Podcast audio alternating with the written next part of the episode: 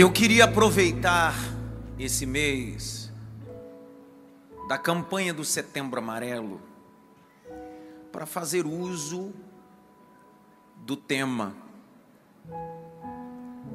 depressão, estresse e ansiedade. Há 15 anos eu trabalho na área educacional e um dos módulos mais importantes dentro da grade sistemática do seminário é psicologia pastoral. E é um dos temas que eu tenho apreço muito. Tanto tenho que decidi fazer uma pós em psicopedagogia. É fascinante o assunto. Entretanto, não falo essa manhã como um terapeuta familiar, ainda que utilize algumas definições. Quero falar como um teólogo, um pastor, fazendo conexões com a Bíblia. Antes que eu abra o texto, eu queria fazer uma crítica ferrenha Existem duas profissões, na minha opinião, que eu gosto muito. Estudo de forma absurda os assuntos, é o direito, até porque bebe da minha formação. Foi na antiga Roma que se estabelece o direito, código de Hammurabi, o código de Italião na Mesopotâmia antiga, na era, na época de Abraão assim também a psicologia, a psiquiatria. Mas o que me deixa mais entristecido é que me parece que algumas pessoas que, quando entram no curso de direito, no primeiro semestre ou segundo já se acham Celso Russamano. Os que começam a fazer psicologia, psiquiatria, que são faculdades que dão a este o mesmo título de doutor ou médico popular, parece que já querem ser um pouquinho Jung ou Freud, sem contar os cursos online, livres, que outro dia fiz uma crítica de final de semana na minha rede social, aonde denunciei a tal psicóloga, o seu CRM, fiz a denúncia, porque eu faço mesmo. Fiz a denúncia, onde ela estava dando um curso de final de semana e dizendo às suas formandas que poderia dar terapia. É doente cuidando de doente ou doentes adoecendo mais outras pessoas. Sem contar aqueles que fizeram um teste de avaliação pela internet e se intitulam com alguma síndrome que eles acham que têm.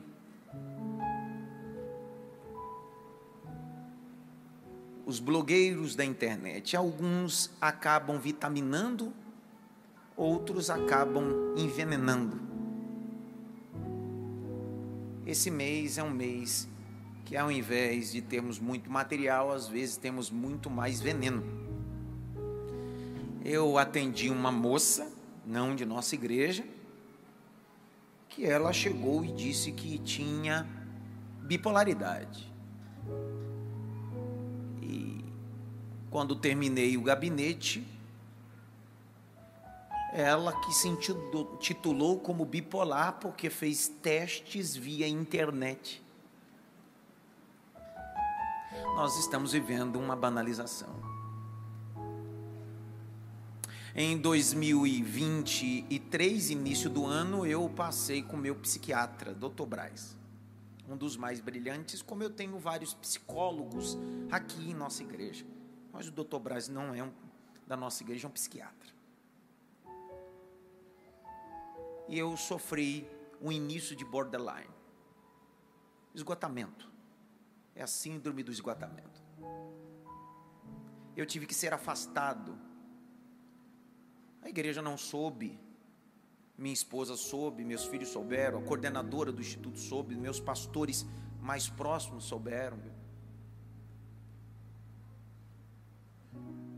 Ao dia que eu acordei sem vontade de vir dar aula, coisa que eu mais amava fazer. Eu não quis dar aula. Cheguei no escritório desmotivado. Esgotamento. Eu fui orar. Fui jejuar, ler a Bíblia. Mas também passei por terapia. E passo até hoje. Eu tenho dislexia e déficit de atenção tomo medicamento, mas não faço disso as, as bobeiras que alguns fazem na rede social para ganhar engajamento. Porque parece que algumas pessoas fazem das suas crises ou até mesmo de seus conflitos ou seus problemas psíquicos uma forma de engajamento. E eu falo aqui, com, olhando aqui por baixo, eu devo ter aqui uma, que eu estou olhando aqui umas 10, 12 médicos, psicólogos, psicanalistas por baixo. Então não digo só para quem não conhece, digo para quem conhece. Então, o que eu vou pregar aqui é com muito cuidado. E queria fazer esse alerta. Queria fazer esse alerta. Outro alerta: cuidado. Cuidado. A informação diz que toda vez que quando você passa muito tempo com um psicólogo, você precisa trocar. É a regra básica. Senão isso cria vínculos demais isso é a base. Regra básica. Escute sempre dois, três especialistas. Cuidado. Todo mundo hoje se intitula alguma coisa. Depois de falar tudo isso, quero te convidar a abrir o texto comigo. Primeira Reis, o capítulo de número 19.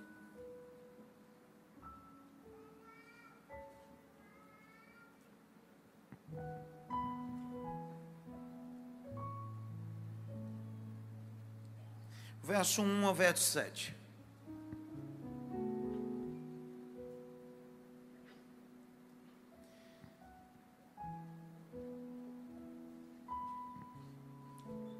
Cadê Jaque para mim? Acabe Espera aí. Cadê a câmera? Cadê a outra câmera? A câmera móvel, tá aí não? Olha onde esse miserável desse gato deitou. Esse é folgado mesmo, viu, cara? Ele quer ouvir a mensagem deitado na igreja. Quebra todo o protocolo. É. Não tem, não tem respeito pela mensagem. Ele vai ler. Acabe contou a Jezabel tudo que Elias havia feito e como havia matado todos os profetas à espada.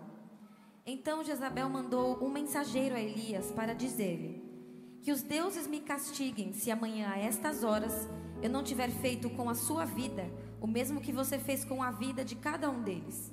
Elias ficou com medo.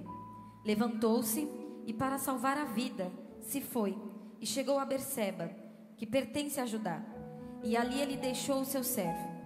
Ele mesmo, porém, foi para o deserto, caminhando um dia inteiro.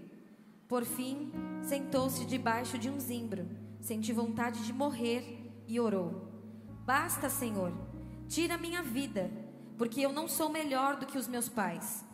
Deitou-se e dormiu debaixo de um zimbro. E eis que um anjo tocou nele e lhe disse: Levante-se e coma. Elias olhou e viu perto da sua cabeça um pão assado sobre pedras em brasa e um jarro de água. Comeu, bebeu e tornou a dormir. O anjo do Senhor voltou, tocou nele e lhe disse: Levante-se e coma, porque a viagem será longa. Dê um toque pelo menos em três diga para ele assim, pelo menos em três assim, levanta, sua viagem é longa.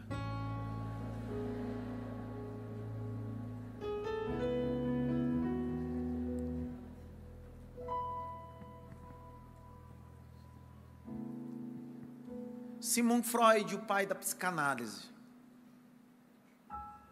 vai tecer um comentário importantíssimo sobre a alma.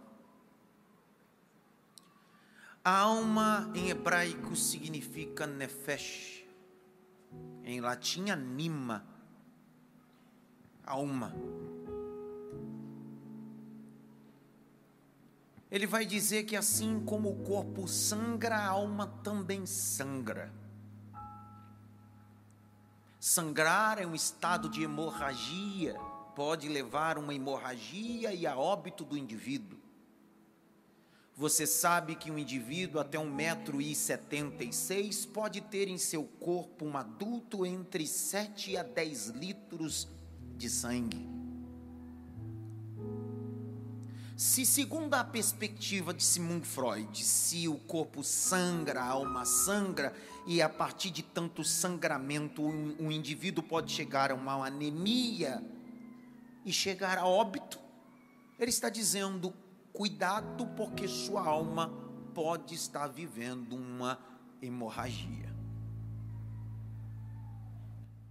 Pasmem vocês, a alma é o centro das emoções do ser, enquanto o corpo é o centro das sensações correlacionado com os cinco sentidos: tato, olfato, paladar, visão e audição a alma é o centro das emoções. Nela está a nossa alegria, nela está a nossa tristeza, concentrada. Sendo você um ser, você está dotado em dia passar por momentos de alegria e momentos de tristeza. Esse turbilhão, turbilhão de emoção pode afetar quem tem dinheiro, quem não tem dinheiro, quem tem amigo, quem não tem amigo, quem tem título, quem não tem, tem título. Isso não chega só às pessoas frágeis, até os fortes podem padecer de situações adversas correlacionadas à alma. eu estava lendo um livro biográfico de um dos mais brilhantes pregadores. Não é autoria dele. Um biógrafo decidiu fazer uma pesquisa minuciosa sobre a depressão de Charles Handel Spurgeon. Isso mesmo. O homem que eu mais cito aqui depois de Jesus. O homem que eu mais falo frase deles, ele mesmo, o príncipe dos pregadores, foi acometido de uma depressão profunda e dolorosa. O gatilho da depressão de Charles Handel Spurgeon foi um alvoroço que aconteceu em um culto como esse. Alguém grita, a multidão acredita-se que está em um incêndio, um alvoroço e começa uma evacuação acelerada. Eu tive a oportunidade de visitar esse templo em Londres e com os meus olhos tentar desenhar como foi aquilo. Nessa saída do alvoroço, algumas pessoas foram pisoteadas e chegaram a óbito. Charles Handel Spurgeon se sentiu culpado. Isso foi o gatilho. Ficou vários dias em seu quarto. O biógrafo vai dizer que sua esposa chegava e dizia: Você não vai pregar mais. Espúgio dizia: Como pregarei se no dia que eu estava pregando eu matei? Foi um gatilho de culpabilidade para ele. Crises profundas Spurgeon viveu até o final da sua vida, quando morreu na França e o seu corpo foi transportado a Londres quando foi sepultado. Isso prejudicou os últimos dias do seu ministério. Depressão é doença. Borderline é doença, bipolaridade é doença, ansiedade é doença. Ainda que os meus avós e os velhos antigos dissessem: Isso é besteira, isso é frescura. Eu vos digo, não é. Assim, quando você tem um, uma dor no estômago e precisa ser medicado, aquele que tem dor na alma precisa procurar um terapeuta, precisa procurar um especialista, um psicólogo, um psicanalista ou um psiquiatra. O tema central da Bíblia está correlacionada à emoção. Grite bem alto: emoção. Charles Andrew Spurgeon vai dizer uma frase de autoria dele sobre ansiedade. A ansiedade não tira a aflição do amanhã, somente a energia do hoje. De novo, a ansiedade não tira a aflição do amanhã, porque todo ansioso demais que está propenso a uma doença de ansiedade acredita que isso pode tirar a aflição do amanhã, mas só tira a energia de hoje. Quando você está sofrendo de ansiedade, a ansiedade tem a capacidade de tirar a energia de hoje, porque através da energia de hoje você constrói algo para o amanhã. Ansiedade te sabota, sabota teu amanhã. A palavra ansiedade é uma palavra que está na Bíblia. A palavra traduzida pelo grego koiné é turbazo. Turbazo é estado de estrangulamento quando o indivíduo está em uma crise de ansiedade, ele se sente literalmente como a palavra em sua definição etimológica, turbazo, parece que tem alguém me esganando. Sensação de morte. Um dia de madrugada eu estava me recuperando de uma cirurgia que havia feito. E foi uma única vez que tive. Eu tive uma crise profunda de ansiedade. Por quê? Eu estava já há 11 dias recluso em recuperação, tive um seroma na cirurgia. Seroma é quando a cirurgia começa a ter vazamentos. Eu posso dar definições técnicas que não é a minha área, mas. E naquela noite eu tive um ataque de ansiedade. Parecia que tinha duas mãos no meu pescoço, no meu peito, me apertando. Eu disse para algo: eu vou morrer, eu vou morrer, eu vou morrer. Depois de alguns exercícios de respiração, eu fui voltando, voltando, voltando, e foi a pior sensação que eu tive na minha vida, foi uma. Eu fico pensando quem luta semanalmente, diariamente estado de estrangulamento, turbazo, sensação de morte, de fim de vida. Mas essa manhã eu não tomo esse ambiente como palanque, não tomo esse ambiente como doutor que nem sou, eu tomo esse ambiente como profeta. Toma esse ambiente como profeta para dizer: assim como o seu corpo precisa de remédio, a tua alma precisa, e o melhor medicamento se chama Jesus Cristo.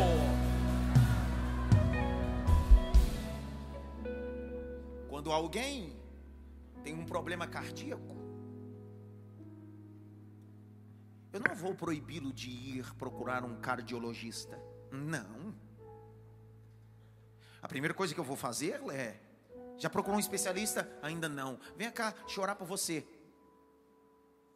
Deixa eu clamar por cura, mas após, procura um cardiologista. Assim é alguém que eu identifico no meu gabinete que esta pessoa precisa de um acompanhamento. Eu tenho alguns psicólogos que, em parceria ao meu gabinete pastoral, faço. Porque às vezes a pessoa marca um gabinete e ela acredita que é um problema só de aconselhamento. Só que naqueles 20, 30, 40 minutos eu identifico que aquilo saiu da minha alçada. Porque se chega alguém com problema do coração, eu não posso ser um cardiologista. Se chega alguém com um problema no cérebro, eu não sou um neuro. Eu oro escuto, encaminho. Assim é alguém que chega no meu gabinete que eu não recebo como psicólogo, recebo como pastor. E digo: olha, procure a especialista tal que vai lhe acompanhar em parceria com o gabinete pastoral. Se você procurar a nave da igreja, você vai ver muitas pessoas que eu já fiz isso. E foi a melhor coisa da vida. Autoconhecimento. Só que quando elas testemunham aqui, dizem assim: ó, passei por terapia, fui acompanhado por grandes médicos, mas com parceria da palavra, de oração, de busca. fui curado. É o mesmo testemunho do indivíduo com coração. Eu passei no cardiologista, recebi o transplante, mas Deus me deu vitória, o Senhor me deu vitória. O mérito nunca será do cardiologista, o mérito nunca será do pastor, o mérito nunca será do psicólogo, o mérito sempre será de Jesus Cristo. E eu termino. Duas pessoas dormindo, como é que pode? Dá uma balançada pelo menos em três assim, acorda, pelo amor de Deus. Qual é a grande problemática? Este é o tema da mensagem que estou pretendendo falar nesses próximos 30 minutos. Passado, presente e futuro. O que é depressão? Excesso de passado. O que é estresse? Excesso de presente. E o que é ansiedade? Excesso de futuro. Se tudo estiver bem gozado, dosado, é só um passado, um presente e um futuro. Se tudo tiver no ponto certo, é só um passado, presente e futuro. Mas se tiver desequilibrado, deixa de ser só um passado. Vira uma depressão. Se tiver desequilibrado o meu presente, vira um estresse. E se tiver desequilibrado minha expectativa sobre o futuro, vira uma ansiedade estrangulamento. Como aprender a dosar as coisas, como atender a expectativa, como entender algumas coisas. Olhe para cá, preste atenção. Todos os dias de manhã, quando você acorda, você entra no seu banheiro. Qual é a primeira coisa que você vê? Você mesmo. Ou você ignora essa verdade? Ao longo do tempo, nós estamos mudando e estamos ignorando essa verdade. Grite bem alto: ignorando essa verdade. Estamos mudando isso, porque antes acordávamos e a primeira coisa que víamos era nós mesmos. Agora estamos vendo o que? Os outros. Primeiro, que alguns nem dormem direito. Os especialistas dizem que dormir com o celular do lado da cama prejudica o sono.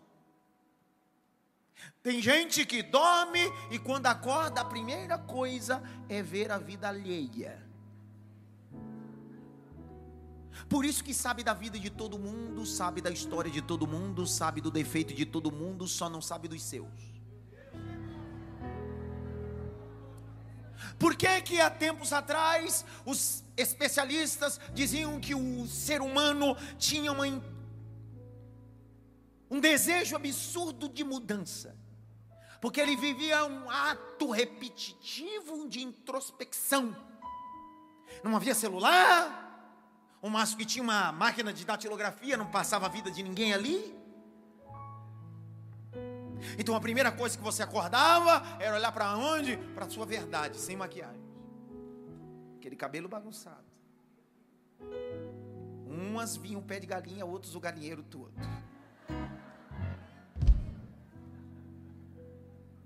Uns homens que viam a realidade que era. Ainda bem que Deus foi bondoso comigo. Nós estamos vivendo tão amanhã e tanto a vida dos outros que começamos o dia olhando a vida dos outros. Passamos pelo espelho, não olhamos mais para o espelho.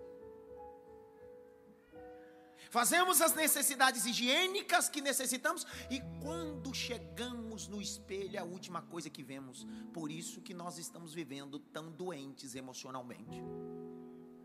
Por isso que a vida de algumas pessoas é a vida da comparação. Ele sempre quer ter o que não cabe no seu orçamento.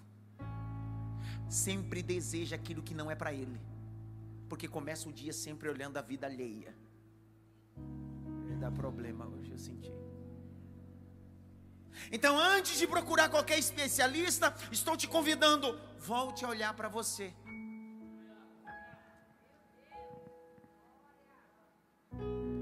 Não é o contrário que o apóstolo Paulo vai dizer a primeira carta aos Coríntios, capítulo 11, verso 28. Examine o homem a si mesmo. Depois, coma e beba. Examinar a si mesmo é ter a capacidade de reconhecer que nível que está isso. Será que eu estou sendo excessivo no meu passado, no meu presente, no meu futuro? Porque eu preciso ser sensível. Se eu não tiver sensibilidade e não administrar isso, isso vai virar uma doença. Se cuide. O texto que eu estou lendo com vocês Elias, o profeta do fogo, do mistério, do revaciar, do comunúbrias. Passou o que é isso? Sei lá. É um mistério. Elias é conhecido como profeta do fogo. Quem aqui não queria orar para o fogo cair? Quem aqui não queria orar para ver o céu se descortinar? É o Elias. Todo mundo aqui queria ter a autoridade do Elias de meter o dedo na casa de, na cara de Acabe e dizer para ele: segundo a minha palavra, não vai chover. É o mesmo Elias do capítulo 19. Só que agora esse Elias está quem ele é: o homem de carne e osso. Abre comigo o texto de Tiago, por favor.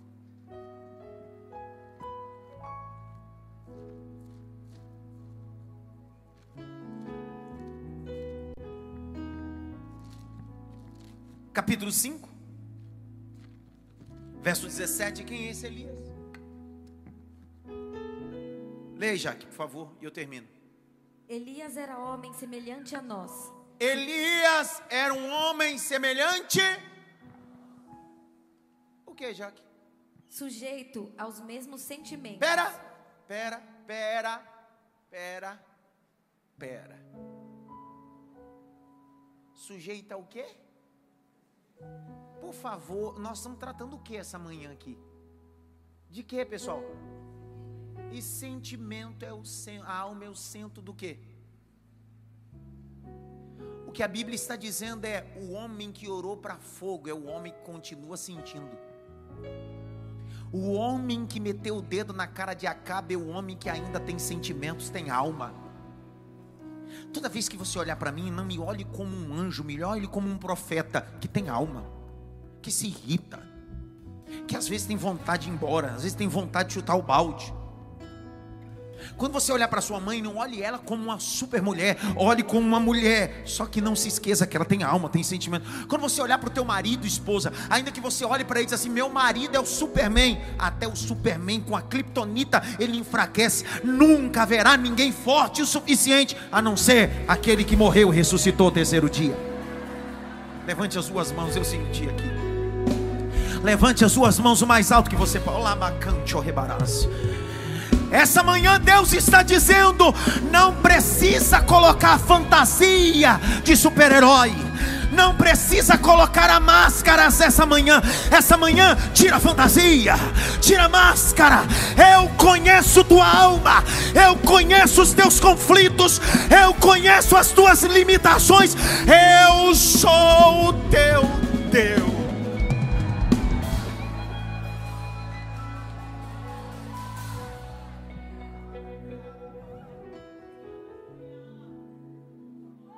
Meu psiquiatra em janeiro disse: Você passou muito tempo querendo ser quem você nunca foi. Isso doeu para mim. Em meu início de esgotamento, síndrome do esgotamento, ele disse: A pandemia estourou em 2020, março. Você voltou a ministrar afastado. Na época eu tinha feito uma cirurgia e eu voltei sentado ministrando sentado dos pontos. Acabei as ministrações direto para o hospital, porque os pontos estavam abertos. Os primeiros três lives que você assistiu, eu estou assim. Uma das lives eu acabei com 41 graus, quase 41 graus, quase convulsionando. Eu passei dois anos e quatro meses sem folga, ininterrupto, vivendo mais dentro do gabinete, entre a loucura, sendo, fazendo para os outros. Quando acabou a pandemia, descobri que me dei muito para os outros e ninguém nada para mim. E ainda tive o senso de alguns dizer bem assim: o Senhor mudou. Mudei. É porque eu decidi me amar primeiro antes de amar você. É que o único que deu a vida pelas ovelhas foi Jesus Cristo e basta, um só.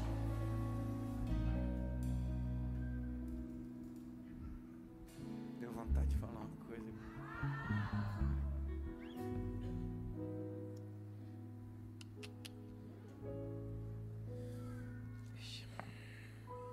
Grite bem alto.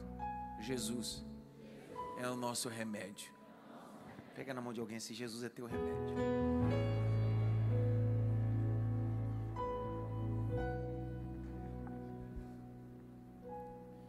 Um dia um irmão e eu, eu fui deselegante. Eu fui deselegante. Ele disse: O senhor não me ligou, eu estou ausente da igreja há muito tempo. O senhor não me ligou? Foi um áudio de WhatsApp. Eu escutei aquele áudio três vezes para digerir aquilo. Eu disse: Senhor, não me deixa pecar. Eu disse: Demônio, Satanás, você nunca ligou para mim. A honra é uma via de mão dupla.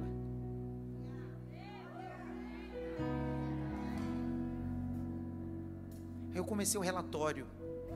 No mês de março, meu filho, na época, meu filho ficou internado 21 dias com asepse, infecção generalizada. O irmão não me mandou uma mensagem para mim nem para minha esposa. Não que eu não tenha ligado por causa disso, mas estou me recordando que o irmão nunca se lembrou de mim. Esse foi o tipo de coisas que eu tive que engolir do meu psiquiatra em janeiro. Que ele disse: Adson, o seu problema é que você deu, deu, deu, deu e acreditou que as pessoas fariam o mesmo que você faz. Ninguém nunca me ligou para vir para o culto. Ninguém nunca me ligou. Eu venho. Nilza, ninguém nunca foi me visitar. Eu venho. Rodrigo,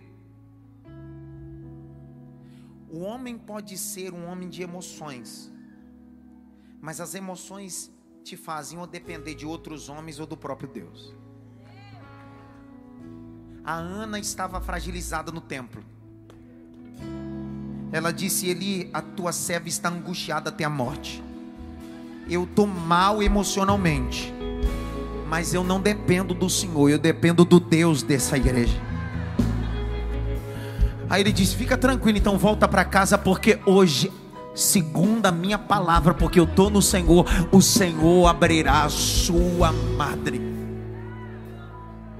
Elias era sujeito, olhe para cá, pare de ser quem você nunca vai ser. Tem gente que me acompanha na rede social e diz assim: Cara, é muito engraçado o pastor na rede social, no history. Ele é muito espontâneo. Sou quem eu sou. Eu sou assim em qualquer lugar. Por quê? Porque nós.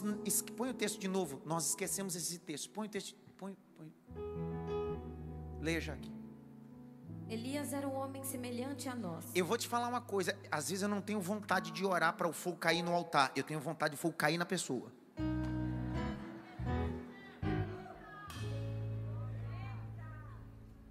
Aí você deve estar dizendo assim: Que é isso, pastor? Pessoal, tinha gente pior do que Elias. Um dia, uma aldeia samaritana não quiser aceitar a mensagem. Chegou os discípulos de quem? De quem? Os caras andavam com Jesus. Elias nunca andou com Jesus. Jesus, ele nunca andou. Ele pediu fogo, caiu no altar do Monte Carmelo. Os discípulos de Jesus. Os caras não quiseram aceitar a mensagem. Ele disse assim: Senhor, manda fogo nessa aldeia.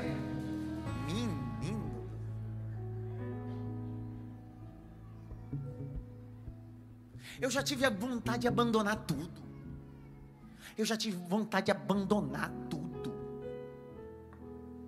Por quê? Porque todo profeta Elias é sujeito suas paixões. E a melhor coisa da vida é mostrar a sua fragilidade, porque quando você mostra a sua fragilidade, você está indicando para aqueles que te amam: me tolerem nisso. Isso é uma fragilidade. Para os inimigos, saberá a sua fraqueza. Por isso que segundo Sun Tzu, a arte da guerra, 13 capítulos é: nunca tenha o seu inimigo longe de você, coloque ele sempre perto de você porque no dia que ele tramar contra você, você será o primeiro. Por isso que eu não quero os meus inimigos longe, pertinho de mim.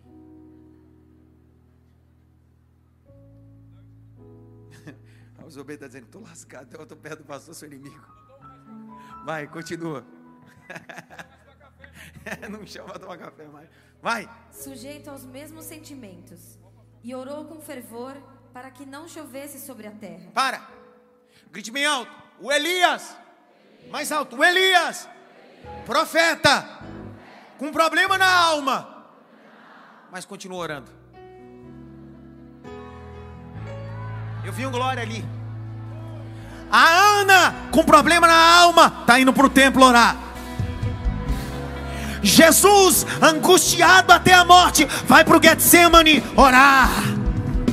O Jonas, dentro de um peixe, no meio da angústia, diz: Eu vou orar. Assim diz o Senhor: No dia da tua angústia, clame a mim e responder-te-ei.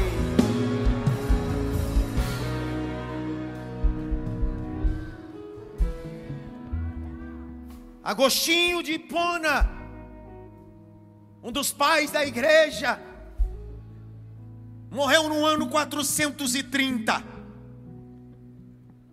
Um dos primeiros filósofos da igreja. Depois dele, Tomás de Aquino, entre o século 12 e 13. Agostinho de Hipona acreditava que não existia passado, nem presente, nem futuro. Agostinho de Hipona acreditava num princípio básico. Qual era o princípio? Ele acreditava que era o presente no presente futuro no presente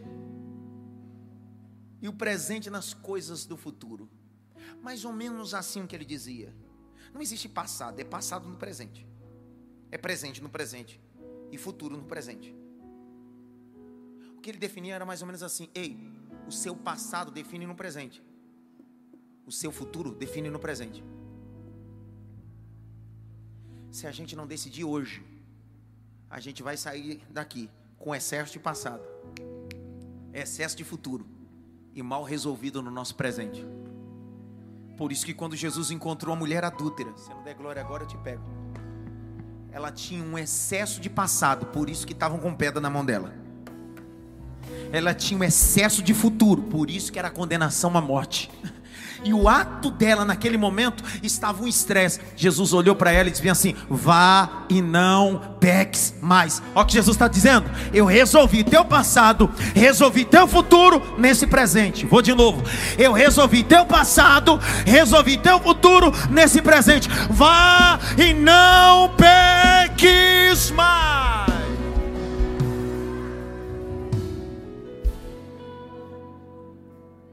Grite bem alto. O Senhor é poderoso para fazer abundantemente mais. Mais alto, o Senhor é poderoso para fazer abundantemente mais. O mesmo Elias que orou e o fogo caiu. O mesmo Elias que meteu o dedo na cara de Acabe é o Elias que agora está em uma crise. Grite bem alto, crise. Você entendeu porque eu estou pregando em todo o tempo e falando das minhas crises? Porque eu preciso que você entenda que é normal ter crises. O que não é normal é ficar nelas. Ainda que eu ande. Não, não é o que eu pare. Vou de novo. O salmista não diz, ainda que eu pare. Ele não disse que eu pare. Ele disse, ainda que eu ande. Ora, até a hora que você declara. Ele não diz assim, ainda que eu pare no vale da sombra da morte. Ele não diz, ei, não é para parar, ainda que eu ande, eu vou passar pelo vale da sombra da morte. Eu não temerei mal algum, porque eu sei que tu estás comigo, a tua vara e o teu cajado me consola. Levante as suas mãos para o alto. Uramacante o rebarasse. Levante as suas mãos. Feche os dois olhos. Abra a boca pelo menos por 10 segundos. O Senhor está dizendo hoje na cidade de Maf: você tem direito de cansar, mas não tem direito de parar. Vai!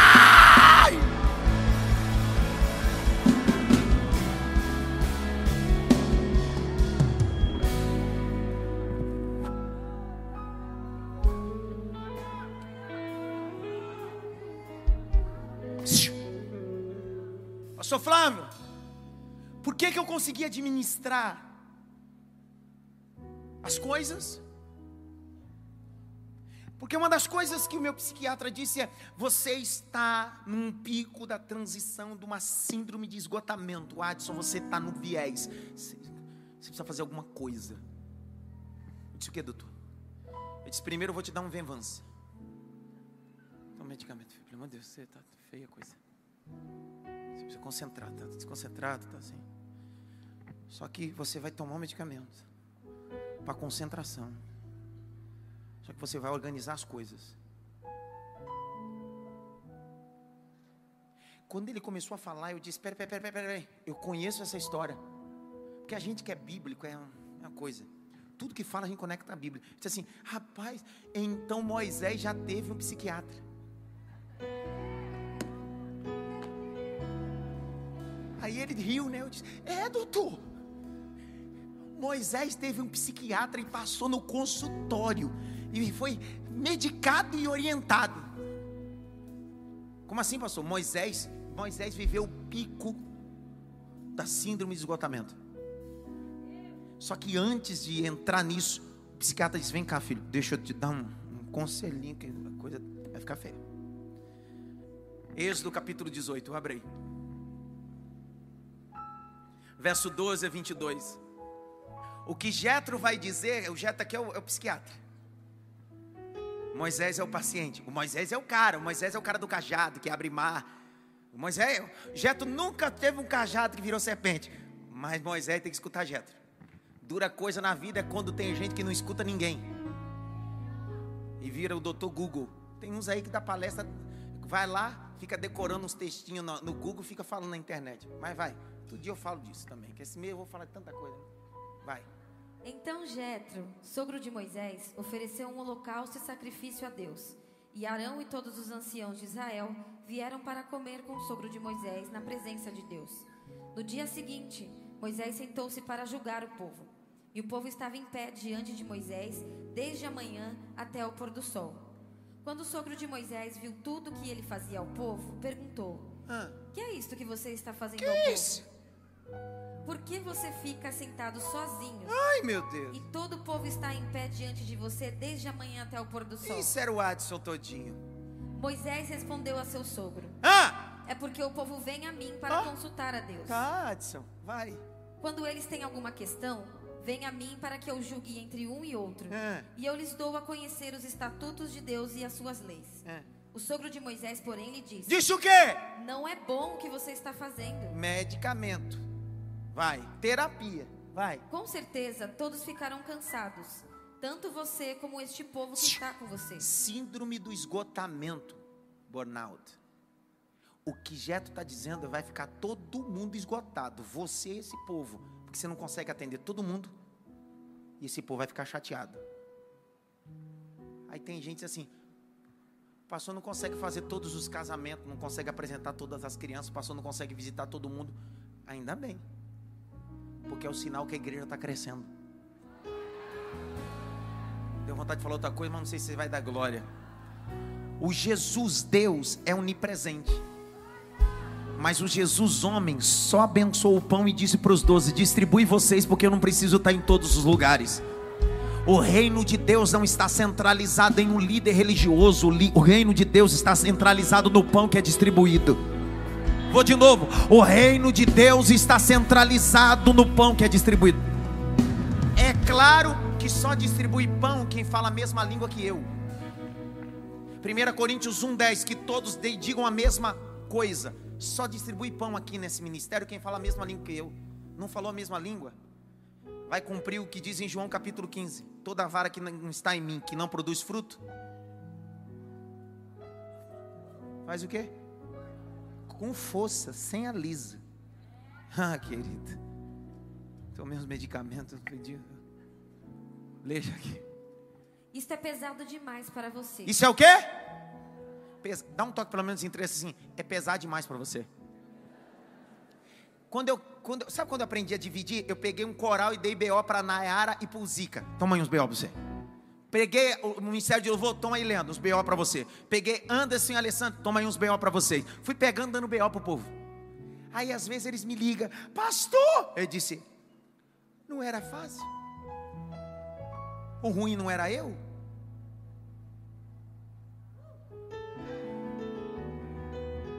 Sem contar que às vezes eu digo para eles assim: a fulano de tal não veio no culto. Ele diz, sério? E eles lideram aquele grupo.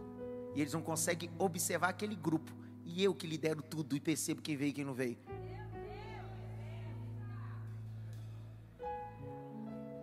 É que enquanto a gente está no estádio, a gente critica o pênalti que o Cristiano Ronaldo perde. Entra para bater.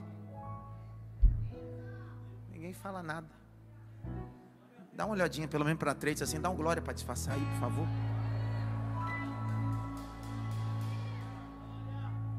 Fica em pé, Helena. Dá um glória aí. Você não sabe aqui durante o dia, o Leandro fazendo drywall, o que eu sofro aqui. É. Lê o finalzinho, Jaque.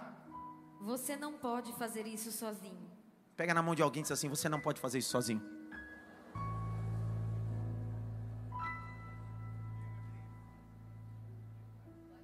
Não, não, pega na mão de alguém de novo, olha nos olhos dele assim. Você não pode fazer isso sozinho.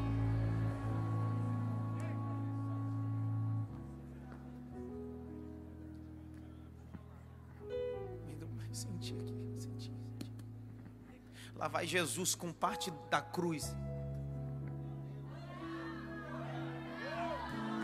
Lá vai Jesus com parte da cruz. Começa a cascavelar, cai. Um soldado diz: Nem ele, sendo o rei dos judeus, pode levar sozinho. Pega o Simão Sirineu, porque sozinho você não chega a lugar nenhum, mas acompanhado você chega no destino. Vou de novo: sozinho você não chega a lugar nenhum, mas acompanhado você chega no destino. Sozinho não dá. Quantas vezes eu peguei o Cássio coloquei no meu carro e disse: cale sua boca. Você só está aqui para ouvir eu falar. Cale sua. Eu não estou perguntando sua opinião. Quantas vezes eu peguei o PP, quantas vezes eu peguei o Anderson, Paulinho, só para isso. Cale sua boca. Fica aqui dentro. Eu só quero falar.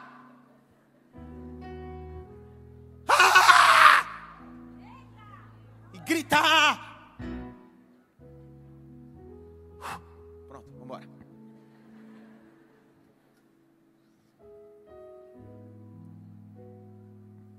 Nunca mostre a sua fraqueza a todo mundo.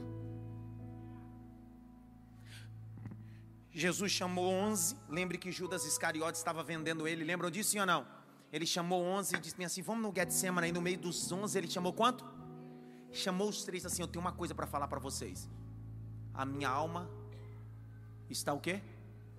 Até Jesus estava numa crise não era espiritual só, mas emocional. Os grandes homens já passaram por isso. Admitir é o início de um tratamento. Admitir é início de um tratamento. Mas está burbulhando tanto texto na minha cabeça aqui. Admitir é o início de um tratamento o capítulo 4, Jesus vai até uma cidade de Samaria e é meio-dia. Ele senta na beira de um poço e ele diz para o doze: Vão comprar pão. Imagina o Pedro, Tiago e João dizendo assim: Podemos ficar? Não, vai todo mundo que eu quero ficar sozinho. E o ficar sozinho dele era proposital, porque a meio-dia estava saindo uma mulher problema dela não era financeiro, o problema dela era emocional. Ela tá vindo com o cântaro dela para tirar água no mesmo poço que todo dia ela fazia, mas naquele dia Ana tinha um que conhecia a alma dela, tinha um que tinha o poder para curar a alma dela, tinha um que tinha dopamina para a alma dela, tinha dopamina para a alma dela. Jesus está sentado, ela vem chegando, Jesus olha para ela e diz assim: "Me dá um pouco dessa água". Ela disse: Como é que tu me pede águas? Sendo eu samaritana e tu judeu. Jesus abre a boca e diz assim: Eu não estou falando como judeu, eu estou falando como Deus, como profeta. Olha o que Jesus diz para ela: Quantos maridos tu tem? Tu é casada? Ela disse: Eu não tenho marido. Jesus disse: Agora eu vou começar a curar você. Disse bem: Não tem marido e o que você tem não é seu. Eu vou tirar a casca, vou afetar. no meio da conversa, a mulher foi curada emocionalmente, a grau ponto, sentiu o peso da mensagem, a grau ponto que quando ela se levanta, ela larga o cântaro para trás, e ela diz: Eu não vim pegar água desse poço, eu vim beber água da fonte. Eu não vim pegar água do poço, eu vim beber água da fonte. Aquele que beber da água que eu lhe der, nunca mais terá sede.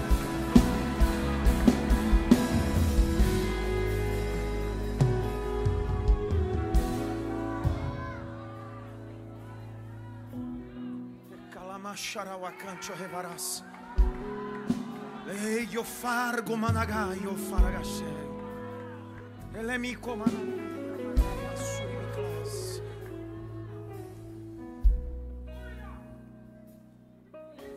Elias, para onde você vai, Elias? Eu vou para o deserto. Fazer o que lá, Elias? Vou deitar debaixo de um zimbro. Para que Elias? Quero morrer. Como é que é, Elias? Você quer o quê? Morrer. Eu leio e eu finalizo a mensagem. Capítulo 19, verso 3. Um sinal de alguém que está vivendo uma crise emocional é querer andar sozinho.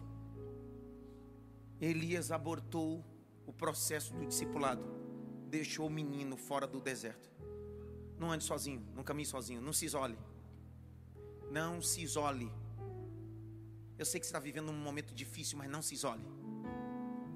Vai prejudicar mais o isolamento. Eu sei que você não está com vontade de conversar com ninguém, de estar com ninguém. Você já se encheu. Eu sei disso. Mas por favor, não se isole. Verso 4: ele foi ao deserto, deitou debaixo de um zimbro, pediu em seu ânimo a morte e disse: Já basta. Já o quê? Presta atenção. O verbo está no que, Jaque? Basta. Presente. Ele só está olhando agora.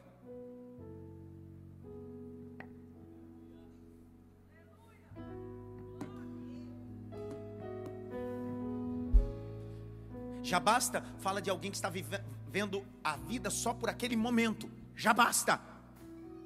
Só que Deus está dizendo: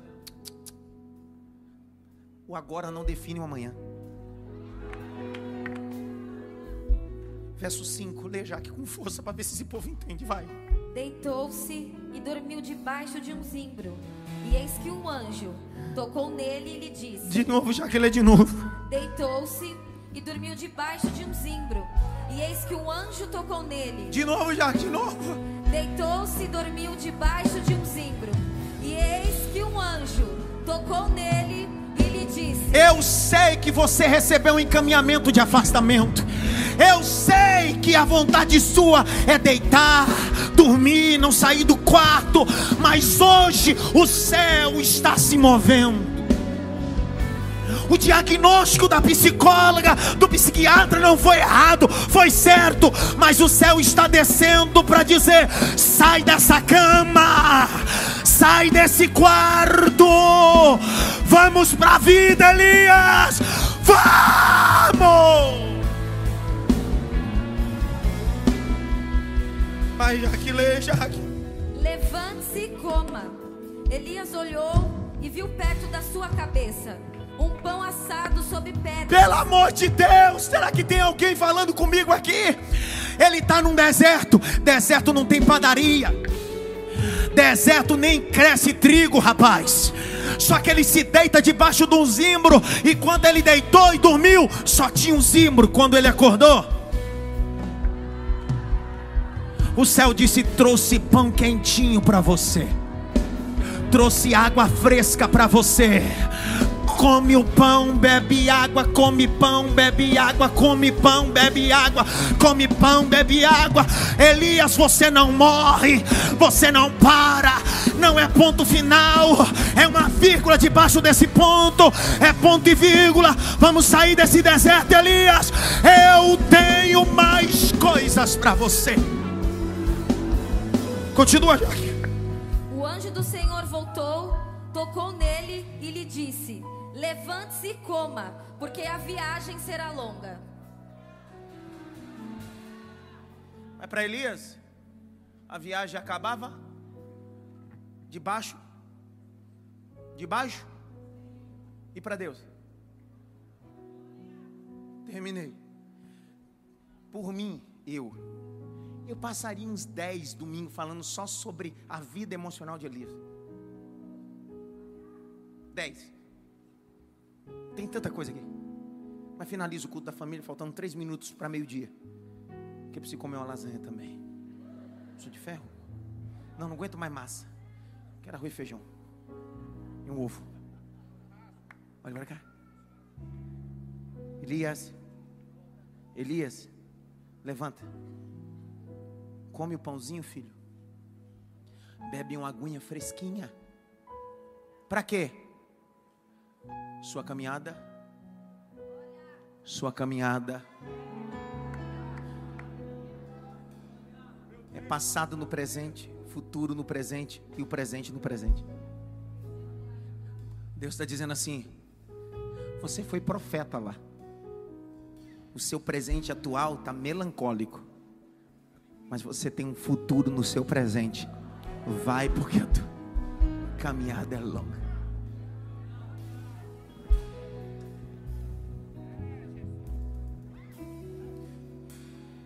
Eu vou dividir esse sermão em dois. Então eu prego hoje, à noite eu prego a outra metade, você assiste online. Começo agora e à noite prego a outra parte.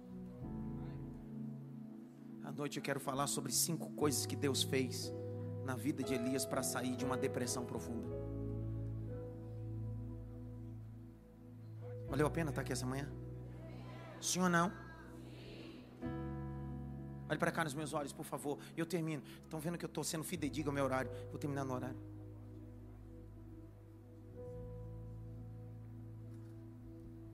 Esse relato foi lido no nosso culto online. Quem é membro daqui sabe. Em 2021 eu estava pregando sobre a síndrome de Elias, a depressão. Enquanto eu pregava na transmissão, eu gritei na mensagem: Não tire sua vida tudo bem com vocês? Vieram de longe. Hein? Não tire sua vida. Deus tem vida e vida em abundância. Eu terminei a mensagem. Uma semana depois, no domingo, a gente estava no culto e recebemos um testemunho. Quem lembra desse testemunho? Lembram do testemunho da moça que estava indo se matar e ouviu a mensagem? Quem lembra desse testemunho? Pessoa estava indo para tirar sua vida. Recebeu o link. Na época, antes de eu pregar, eu pedia para mandar o link nos grupos da família. Enquanto ela estava indo, a pessoa indo se matar, o celular toca. Era o link no grupo da família. Da mensagem. Ela soltou. Está indo se matar. E eu comecei a pregar sobre Elias. Ela sentou, ouviu a mensagem toda abortou o processo do suicídio. E no domingo subsequente estava na igreja dizendo que a mensagem falou com ela. Eu sei que a mensagem que eu prego não é minha mensagem é do Evangelho, e essa mensagem tem poder. Mas eu vim decidido, remoendo essa mensagem essa semana toda, enquanto eu viajava dos meus períodos de devocional, viajando. Eu saí ontem, nove da manhã.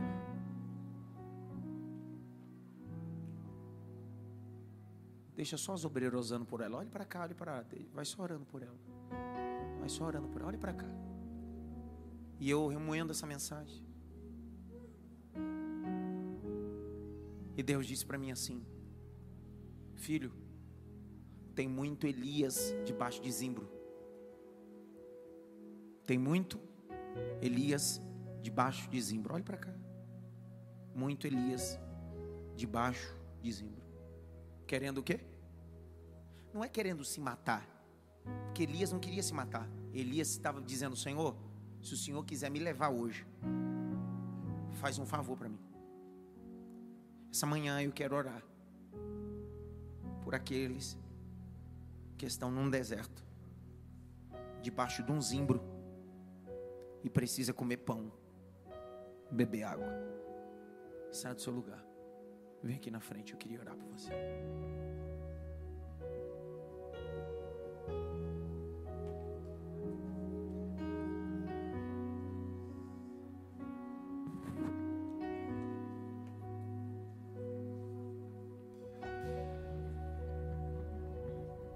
Venha, Elias. Você não vai morrer nesse Berseba, nem debaixo desse zimbro.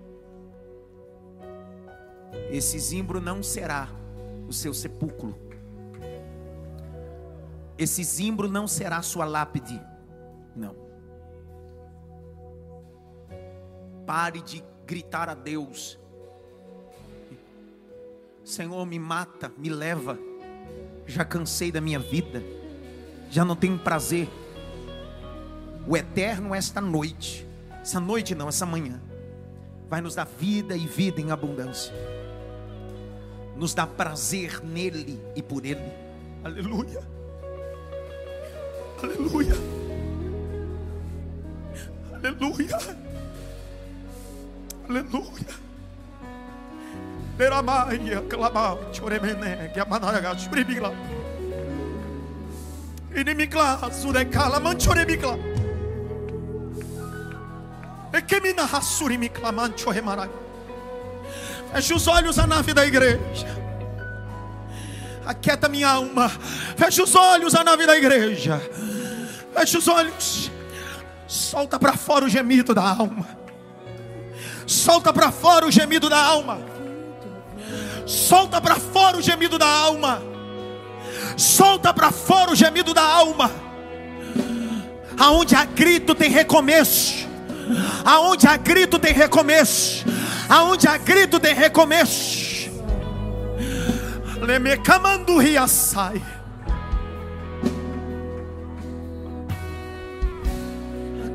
minha alma.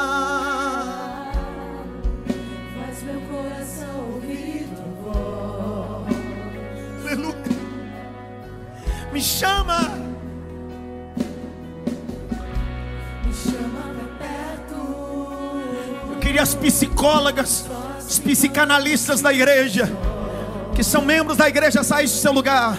Vem aqui na frente. Eu quero orar por vocês também.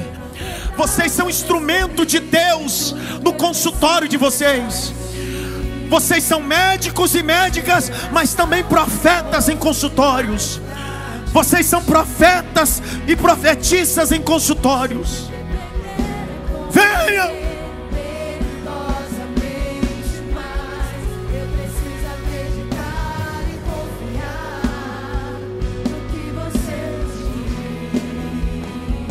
Aquieta minha alma. Aquieta minha alma.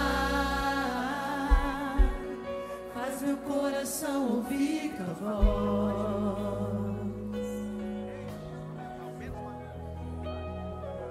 Me chama. Me chama pra perto. Só assim eu não me sinto só. Porque na verdade, Eu sei que mesmo sem entender, você está no controle então. Me esconda no teu coração, me amarre a ti, pra eu não desistir. Eu não quero mais fugir da tua vontade pra mim. Eu. Sei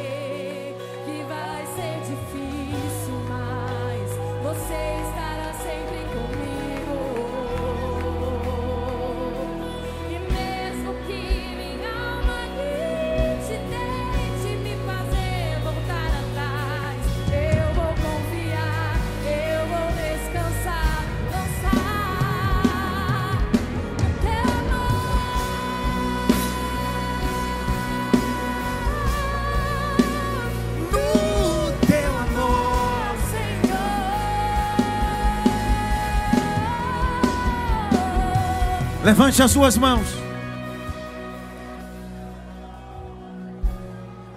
Receba a unção do Espírito de Deus.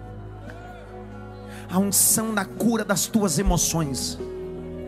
Aonde tem uma hemorragia emocional. Aonde tem uma dor na alma. Uma angústia que ninguém sabe de onde vem, não para onde vai. Eu profetizo a cura de Deus para tua alma agora. Pare de doer alma. Eu cito o salmo que diz: Porque te abates, ó minha alma, espera em Deus, porque ainda o louvaremos. Cura, cura.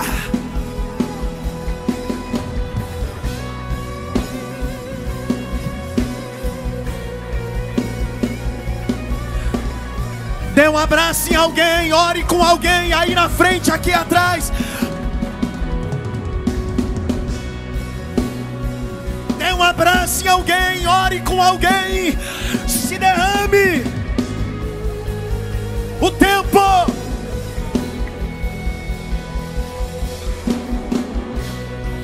Apagar as luzes das águas. E você sente por mim, eu sei.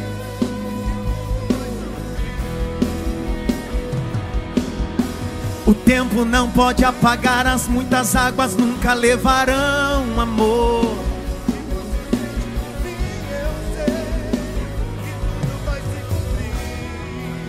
Levante as suas mãos e cante.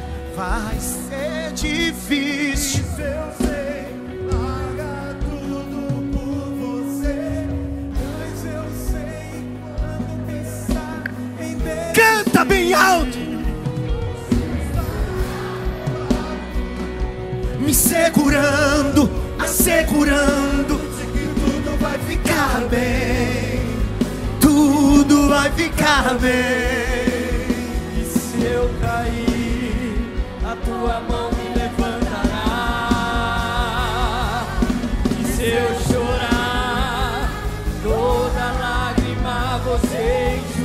Vem, Davi! E se eu cair, a tua mão me levantará. E se eu?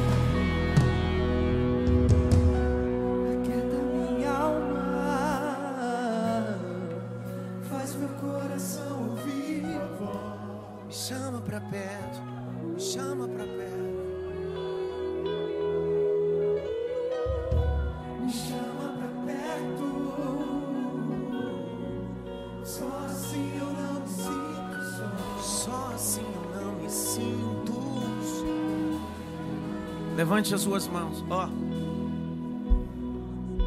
Escute. Teve cultos aqui de eu dar a benção e a gente ficar. A bênção não fala de terminar o culto. A bênção fala de concluir a parte litúrgica do culto. Então acaba a parte litúrgica. Se você quiser ficar aqui tempo mais orando, fique. O remédio das minhas doenças sempre foi o altar. Não anulo nenhum especialista, mas os melhores medicamentos que eu tomei foi nesse altar. Agora, mas para todos sempre. Quantos podem dizer amém?